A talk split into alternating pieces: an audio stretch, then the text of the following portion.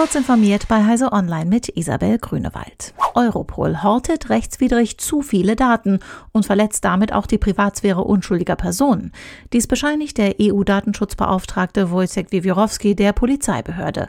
Er hat ihr daher eine offizielle Rüge erteilt und zwei Monate Zeit gegeben, um einen Aktionsplan vorzulegen, mit dem das Problem behoben werden soll. Große Datendumps von mehreren Terabyte pro Fall würden zum Standardverfahren.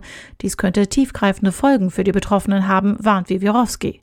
Ohne eine ordnungsgemäße Anwendung des Grundsatzes der Datensparsamkeit und der in der Europol-Verordnung enthaltenen spezifischen Garantien liefen sie Gefahr, unrechtmäßig mit einer kriminellen Aktivität in der gesamten EU in Verbindung Verbindung gebracht zu werden. Mehr als 16 Jahre lang hat Facebook Holocaust-Leugnern eine Plattform geboten. Noch 2018 hat Facebook-Chef Mark Zuckerberg Holocaust-Lügen mit anderen Fehlern gleichgestellt. Jetzt haben Zuckerberg und sein Datenkonzern ihre Einstellung geändert. Den Holocaust zu leugnen oder zu verzerren ist auf Facebook nicht länger willkommen. Löschungen werden allerdings nicht sofort erfolgen. Facebook muss erst seine internen Richtlinien aktualisieren, die mit der Zensur befassten Mitarbeiter umschulen und die Algorithmen neu trainieren.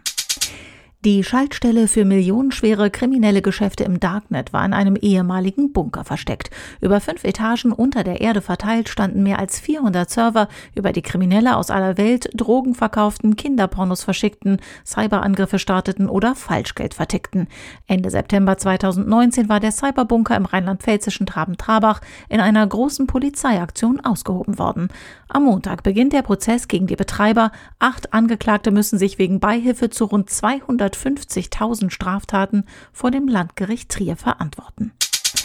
Menschen mit Angsterkrankungen, die im Rahmen ihrer Therapie die Webanwendung Velibra nutzen, hatten bis vor kurzem offenbar ganz realen Anlass zur Sorge.